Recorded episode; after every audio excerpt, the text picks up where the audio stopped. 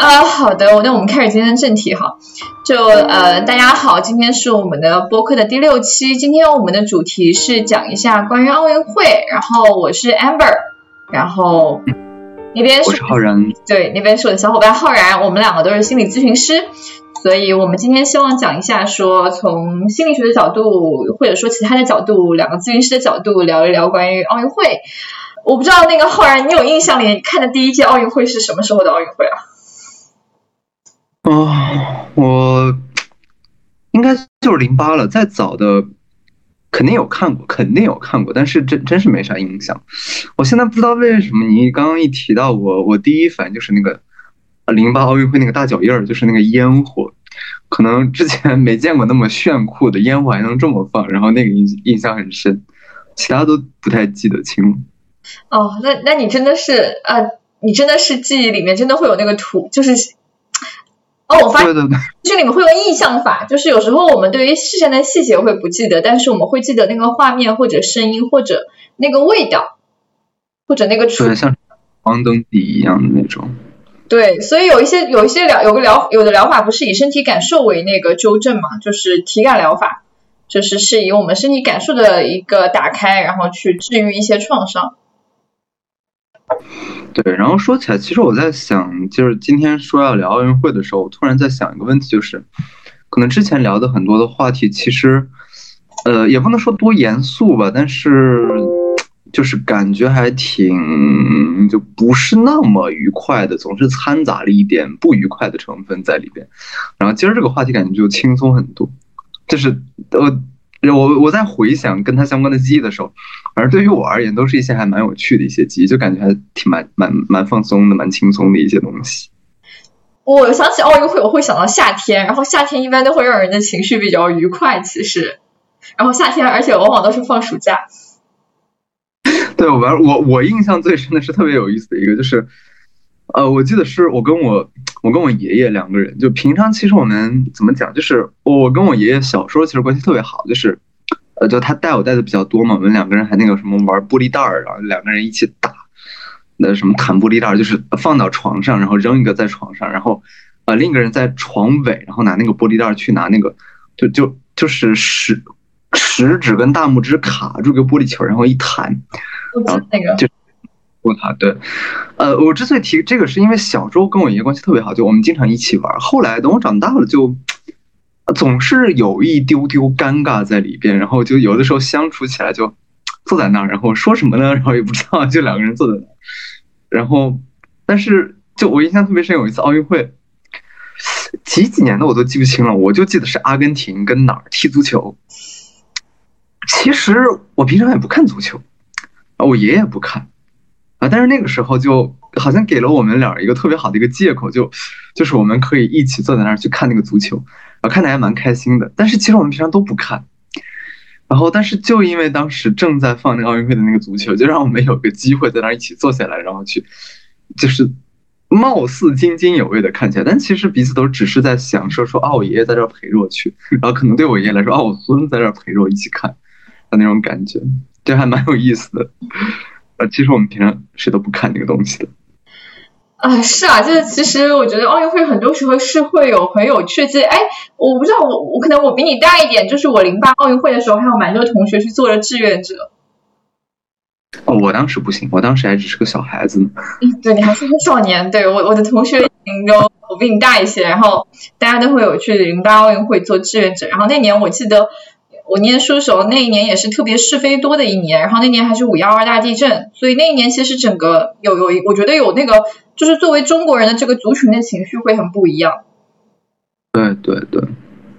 所以就是那种连接感，就无论是说小到说一个小的家庭，就是比如像我跟我爷爷那种小小的一种家人间的连接，就包括像那种什么更大一点的民族的，或就是那种。国家的连接感都会有，所以我觉得，其实某种意义上，我觉得奥运会跟春晚春晚挺像的，就都都是搞一个东西在那儿，然后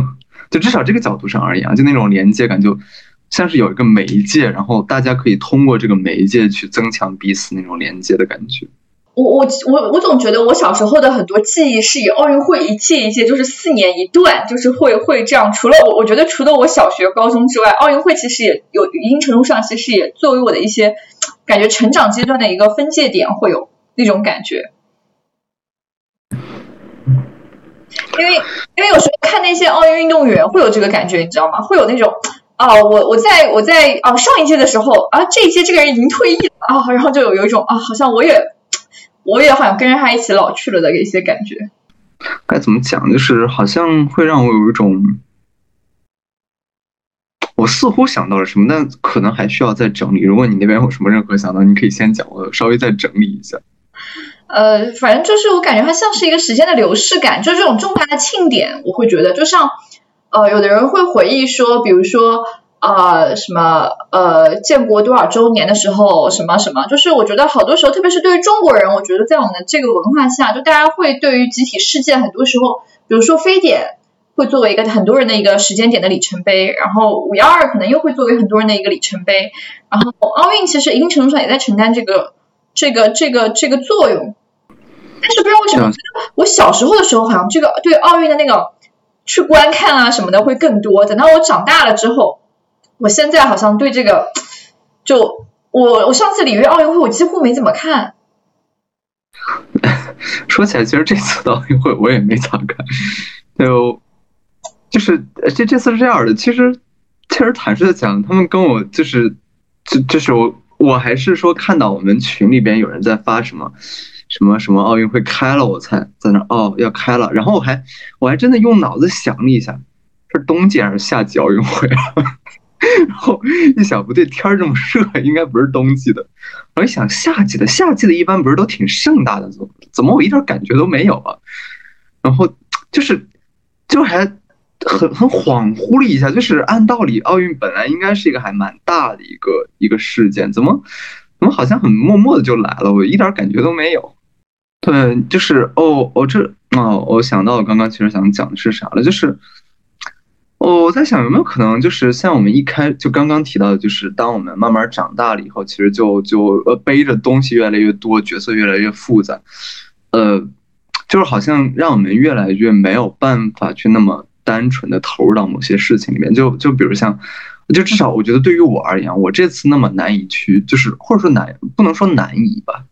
应该说这次根本就压根儿就没操心这件事儿，是因为需要我操心的事儿太多了。我一堆采访，我一堆工作，我要干这个，我要干那个，谁管奥运会开不开啊？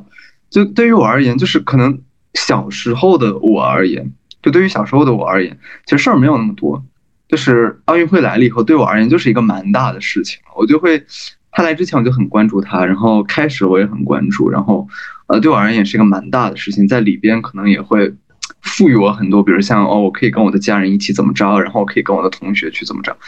然后现在的话，就就其他的那些责任也好，角色也好，就好像削弱了我对于他的，就好像我不再需要去投入到这件事情上面了，或者说我已经没有能力投入到这件事情上面。其实我想到另外一个观念哈，就是我自己的一个体验，就是，诶，我这次其实看一比赛的录像，你知道吗？就是微博上有人发嘛，就是哎，现在大家都是这样嘛，靠微博、抖音获取新的知识，然后。就是微博上我刷到这个视频的时候，你知道吗？一个游泳比赛，按理说它很激烈，我记得是四乘二百米自由泳。其实那个其实比赛蛮激烈的，但是我还是觉得它太慢了。我是用两倍速把它看完的，你知道吗？其实只是一个八分钟的比赛，而且它其实是个你追我赶非常具有刺激性的东西，但是我还要加两倍速，我才愿意把它看完，不然我嫌它太慢了。然后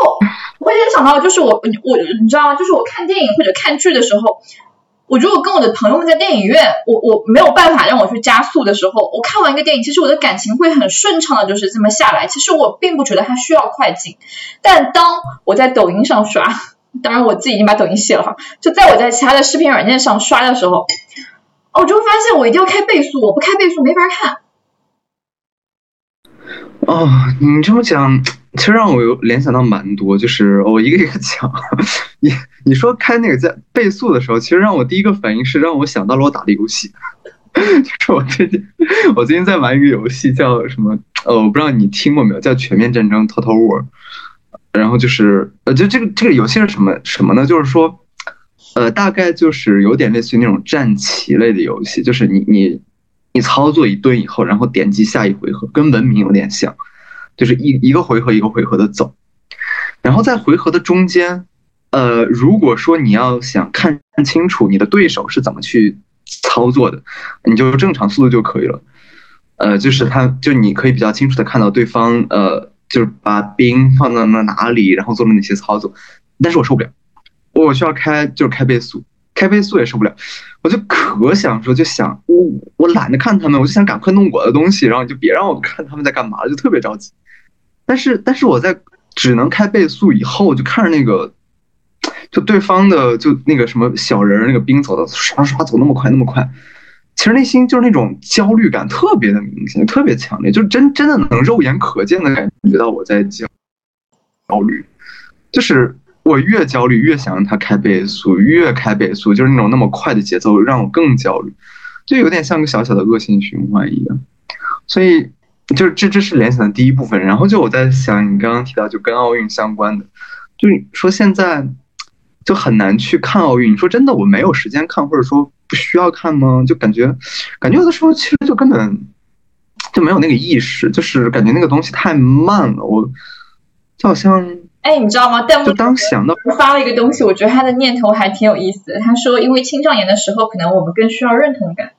但我们成年之后，其实我们对于自我的认知感其实相对更稳固了。其实我们找认同的需求没有那么高了，所以可能我们可以更不需要那么一些奥运这样的一些带有国家属性、族群属性的东西来来去找我们的位置。我是这么理解的哈。哦，听起来真的还蛮蛮那个的。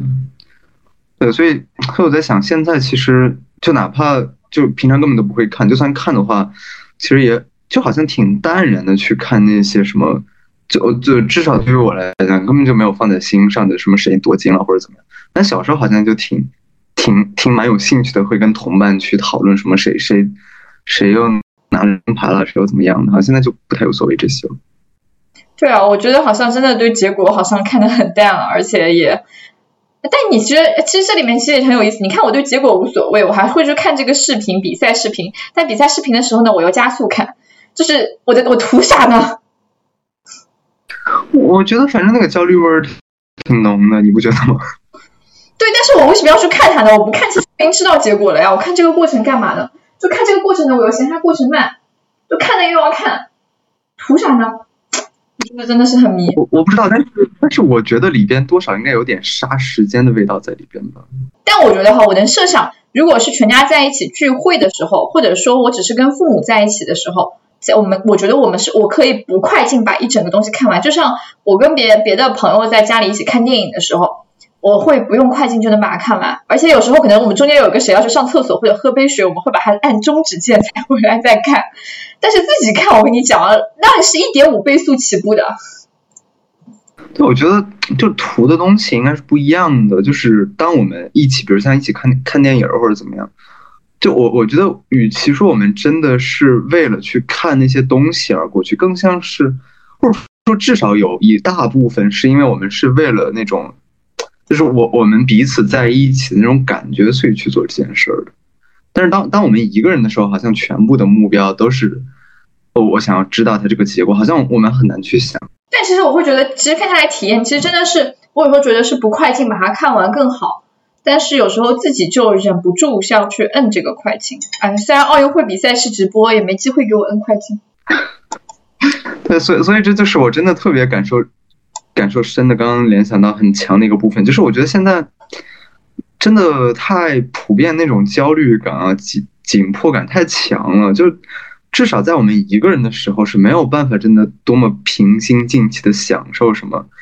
什么奥运的这种就纯粹的比赛的那种乐趣的。这我我不知道对其他人啊，可能骂的人太多了。反正对于我而言是这样的。两两个想想稍微补充一下的吧，就是嗯。可能不太相关，但多少有一点关系。就是一个是我在想，可能现在很多其实，在我们做做咨询的时候接到的来访，那种以焦虑为主要议题的，我觉得反正是特别普遍的，是我觉得比抑郁要多很多。其实，然后还有就是，我记得前段时间我看我一个同事他写一篇文章，然后那个标题挺符合我刚刚想讲的核心思想的，就是呃，其实可能对于我们而言，我们没有太大变化，就是可能我们还跟小时候一样，只是社会加速的太快了，让我们有点追不上，所以那些很着急、很焦虑。呃，我觉得体现在奥运上也有类似的吧，就是呃，可能就是整个环境有的时候压得我们没有办法、没有时间去那么静、平心静气的享受他们。至少一个人的时候很难，可能大家聚在一起就好一点。呃，这里我我补充一下，我可能跟你稍微有一些不同维度哈，就是呃我我我有一个督导，其实我觉得他说的一句话我印象特别深，就是其实我们都知道焦虑和抑郁是经常共病的，但谁为主谁为谁为次可能有一些不同。抑郁可能是更多是我们面向过去的一个情绪，而焦虑更多是一个面向未来的情绪。你说是焦虑的人背后他没有抑郁吗？我想也许他。往下看，可能他是有很多对于过去的不满，或者是对于过去的失望，他想未来想更好一些，但他没有办法回头去看过去。对，哎，你提就哎，不是你提到，就是咱们咱们一块儿提到这部分，其实让让我觉得这一点和之前就是咱们一开始定好要去聊奥运的时候，不是有提到一个部分，就是说那个呃。但是那个原话怎么说来着？就是对于奖牌的那种热衷好像越来越低了。对金牌的热衷感越来越低。可能之前我们就是更抽象意义上的国人，会更需要那个标签，嗯，而现在那那份的标签其实不太那么的需要了，所以它就自然而然的弱化下来了。而且我理解，其实跟我们下一代更年轻的人，零零后是有关的。其实我不知道你现在有没有接触到，在工作当中，或者说在来访中接触到这个年龄段的孩孩子。其实，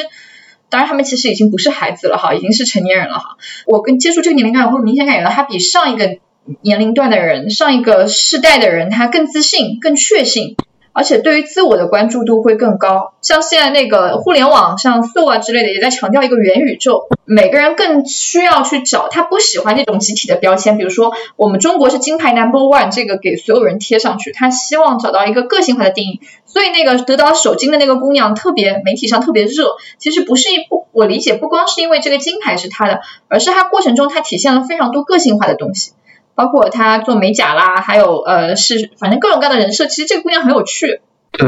所以我在想，其实很多时候那种时代性其实会影响到很多方方面面。比如像你就刚刚提到的零零后，现在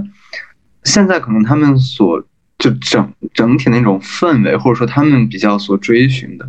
其实和咱们当时就会不一样。然后所以就不同的时代的背景里面，其实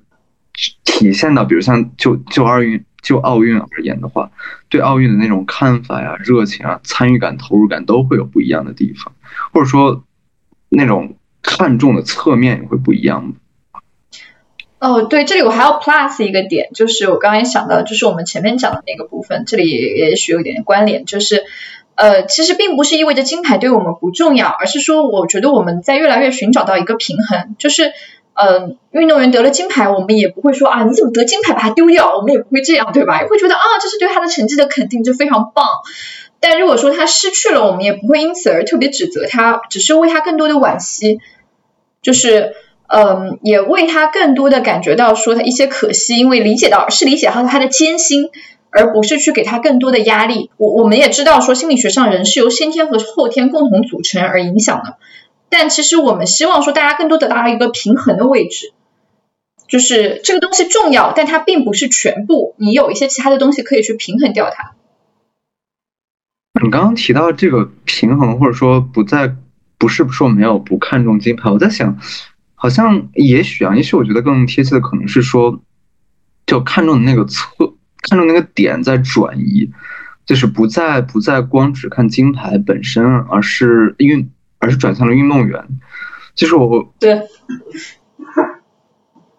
因为我我印象，我我不知道是不是从上今年是二零一二年对吧？二零二一，二零一二年，你穿了吗，大哥？二一，呃，应该是上一届奥运会吧，就是游泳的那个什么傅园慧吗？是叫还是叫？会哦，我可喜欢看他综艺了，我跟你讲。对我，我印象好像他算是一个比较挺标志性的一个节点，就是，就是以以前更多的就是那种呃，不知道这么讲是否贴切，就更伪光正的那种报道一样的。但是我印象中那个报道就非常的，就是很以人为本的。其实我们对他的喜爱不是因为他得了什么奖或者怎么样，而是就是因为他那个人的意思。所以我觉得像是一种就是关注点的一个转变。对，而且我印象傅园慧好像直到最后他退役前，其实好像也没有成功的拿到奥运金牌。我印象不知道我这个印象对不对？但是他他一点也不影响我们，大家都非常非常喜欢他。对，然后在你说再早一点，就比如像在可能很早的像刘翔那个时代，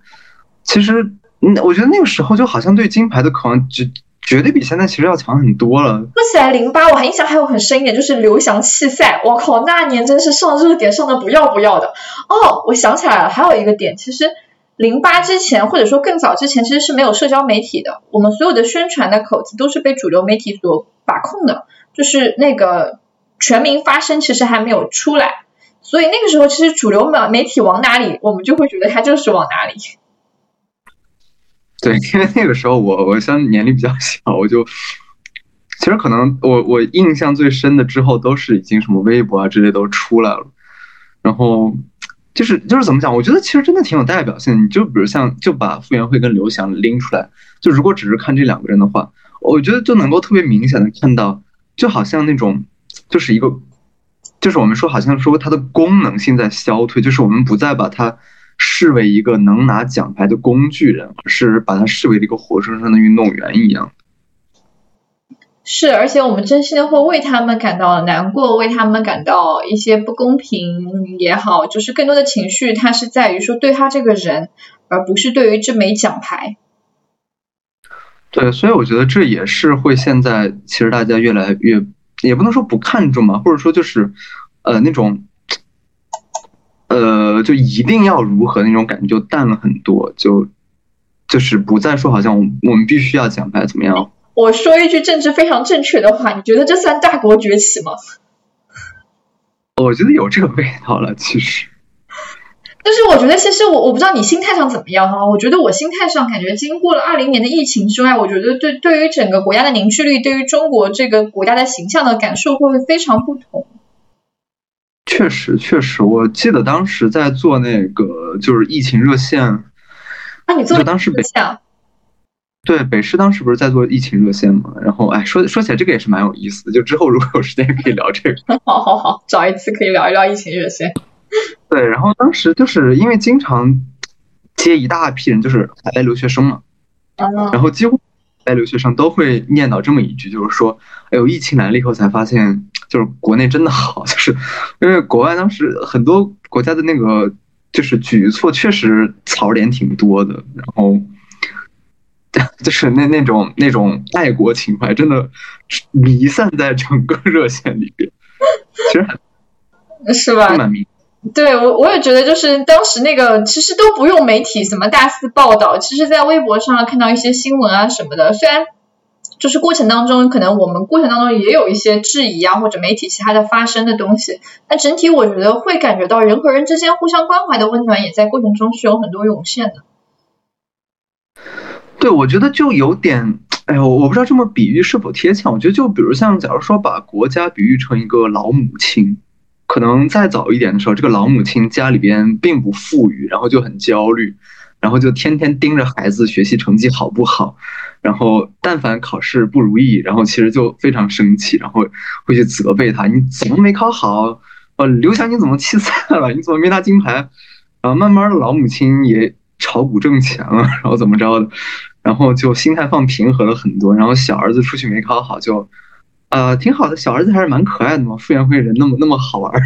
啊，没拿奖牌就这样吧。就我我觉得你说大国崛起，我觉得有点像吧，就是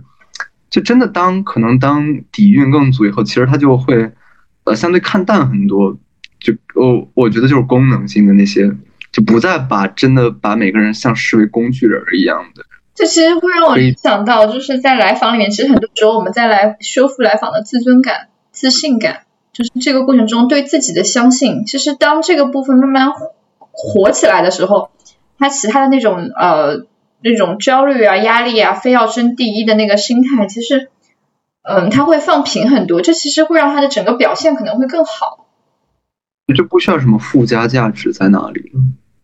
你其实有的人会认为说接纳自己，会觉得他像是一个放弃，或者是他像是一个蛮阿 Q 的态度。但其实我想说，接纳自己他并不是躺平，这真的是完全不一样的东西。嗯，我觉得接纳更像是就是意识到有一些东西可能真的不太有所谓，然后就放弃掉了，而不是就我我一定要如何？我对我觉得接纳就是放弃了很多我一定要如何的那种执念一样。就是我有想到，就是之前在就是受训的时候，有一个老师给我讲的一个例子，是让我对接纳这个词儿理解印象最深的一个例子。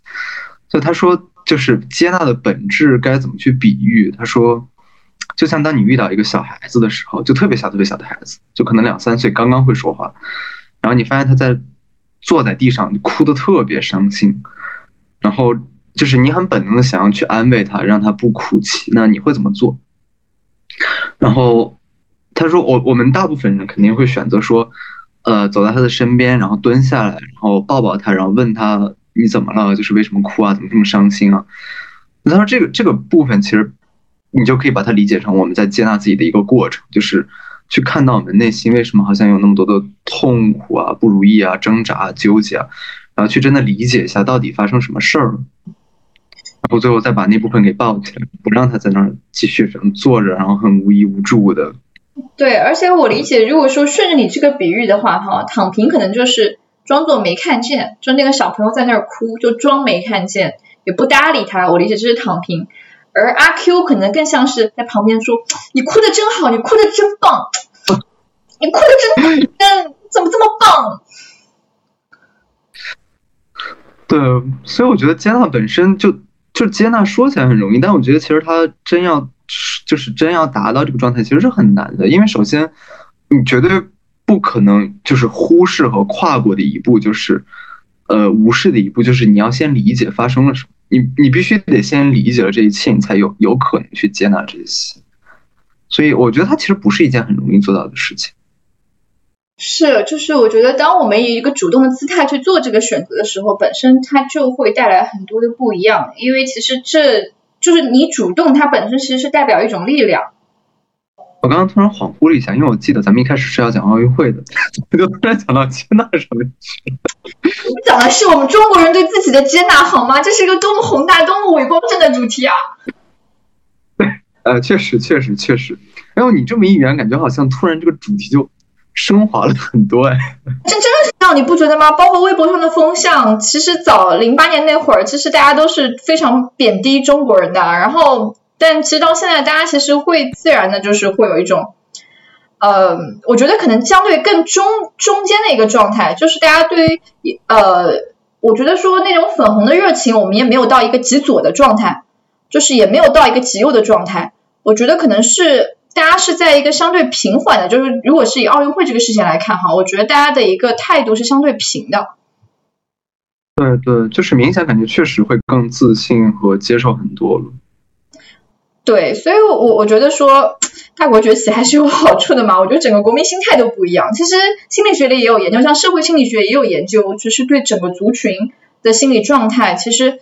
呃，如果以人来看的话，我们的我们的那个心理维度可能是三年三年这样，但可能以族群来看，可能是十年二十年。其实有一些调查是以这种呃人口统计学、人口普查的方式去做一些心理学的研究，确实有这样的研究在跟踪调查大家全国的人人民的心理状况。对，确实，你说一个整个的，就是一个族群的氛围，然后到这种程度，我觉得其实很不容易的，因为就是你也知道，就是其实当当形成一个群体，他的意见很容易就偏掉了，什么群体极化啊，乱七八糟各种各种乌烟瘴气的东西，所以一个保持现在相对就是既不那么就是极端，然后也不那么就是戾气很重的状态，我觉得其实挺难得的。哎，你这让我想到一个，我最近跟我朋友在聊的，就是他跟我聊，就是我们最近也在看那个《一人之下》，就是我被朋友安利了，我不知道你看没看，那个动漫很好看，推荐去看一下。对，就是那里面就讲道家嘛，然后我跟我朋友看了之后，我们俩熬夜追了剧之后，然后就我们讨论的时候就说，道教应该是一个未来很有前途的一个宗教。你不觉得它很符合这个不偏不倚这种相对？时钟或者说相对自由的一种态度嘛。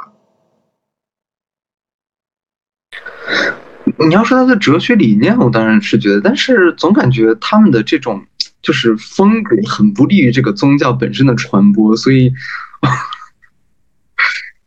所以我我觉得，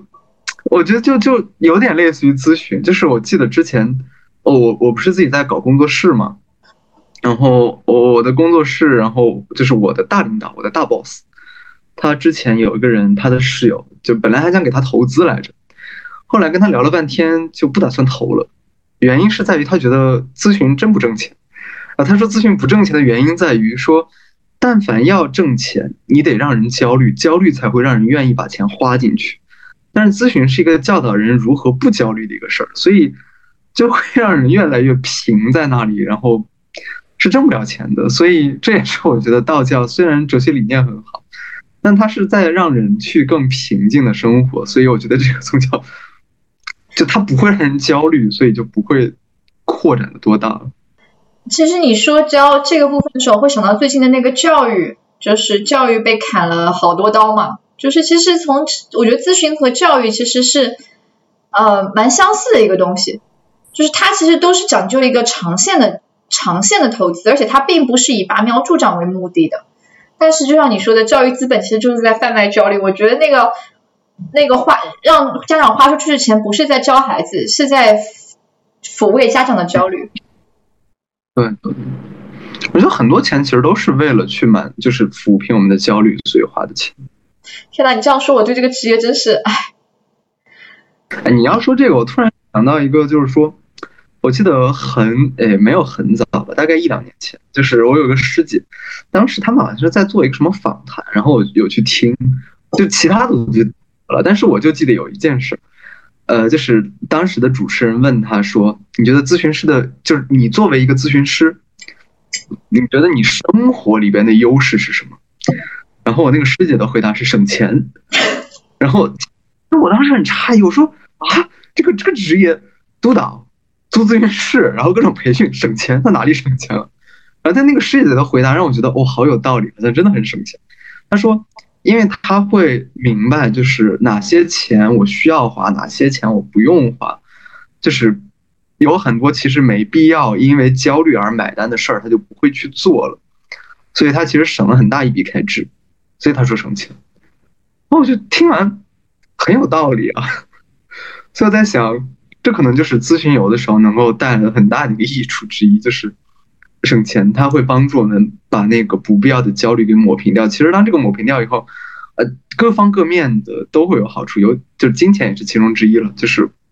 其实省了很多为焦虑而买单的事。但很多时候，其实我觉得很有趣。其实我之前看那个心理咨询大辩论也讲，就说其实药物也不是百分百起效的，但大家很少去怪这个药。咨询也好，教育也好，当它不百分百起效的时候，哇，那被骂的好惨。就药物其实很多时候有一些药物它的起效作用可能都不到百分之五十起效率，很多时候它也就是个安慰剂，但大家吃了也就吃了，也没有人去投诉医生，对吧？投诉这个药厂。但是咨询和教育好像有时候可能说因为付出这个钱，他可能会有一定的预期或者怎么样，我不知道。对，这个期待值不一样的。对，但可能是另外一个，好像就是一个不同的维度吧，就会觉得说，很多人觉得咨询师赚钱很容易，因为好像就是一个聊聊天。但其实我我理解，我们自身其实就是一个药物的一个，或者说一个医疗器械，我们自己本身就是在经历不断的培训、不断的督导，这都是要用钱去，就是 就像浩然刚刚讲的，督导培训哪个不花钱，还有自己的自个人体验。嗯，说到这点，我突然，哎呦，你刚刚突然在。讲到这个的时候，我刚刚一直在想，就是为什么，就是为什么，好像就对于咨询的那种，如果不起效，那种愤怒啊、不满啊，就是就会那么那么强烈。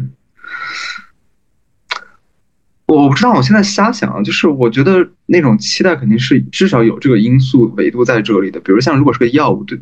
就是你要面对的只是一个无生命的物体，然后其实可能你不会有太多的。隐含的期待在里边，呃，也会有，但不会那么强烈。但是当你是咨询或者受教育的时候，你要面对的是一个人，就是就是当你面对的是一个活生生的人的时候，可能就会激发起来更多的期待，就是就按客体关系的角度来讲，就是那种被压抑的期待就会被激活。就我之所以这么想，是因为我刚刚在想，就是你说受教育，我说我考研的时候，我报那些考研班儿，也算是面对人，但是我就还好，没有那么高的期待。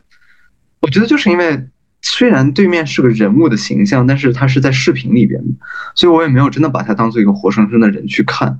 但是当比如像面对私教或者怎么样的时候，我就会把他看作一个活生生的人，我就会想。他理应要满足我更多的期待和需要在那里，我觉得是有这个部分在这里，就我觉得是都有。嗯，OK，我们今天的主题是奥运，但是我们好像好像这个主题跑的十万八千里，最后变成了咨询师的吐槽。我的妈，为什么会这样？啊，好的，然后我们做一下结语，然后。今天是关于我们关于奥运会的一些讨论，然后我们可能讨论了在奥运会当中我们的一些大家一起共同的记忆，以及奥运给到我们随着时代的演变，奥运会对于我们来讲它越来越成为一样呃不那么重要的东西。我想这里面也会代表着我们看待这些东西，看待这种呃集体荣誉感。我们中国人也许有了一些多更多元的维度，我们并不觉得这是更坏的，这也许。代表了我们也许变得更包容，我想这对于运动员本身压力也会更小一些。所以这一期大家就这样跟讨论这些，跟大家讨论了这些话题。然后呃，我是 Amber，然后对面是我的小伙伴浩然。啊，这是这一期我们给大家的讨论。啊，然后也欢迎大家有什么反馈或者留言给到我们，谢谢大家。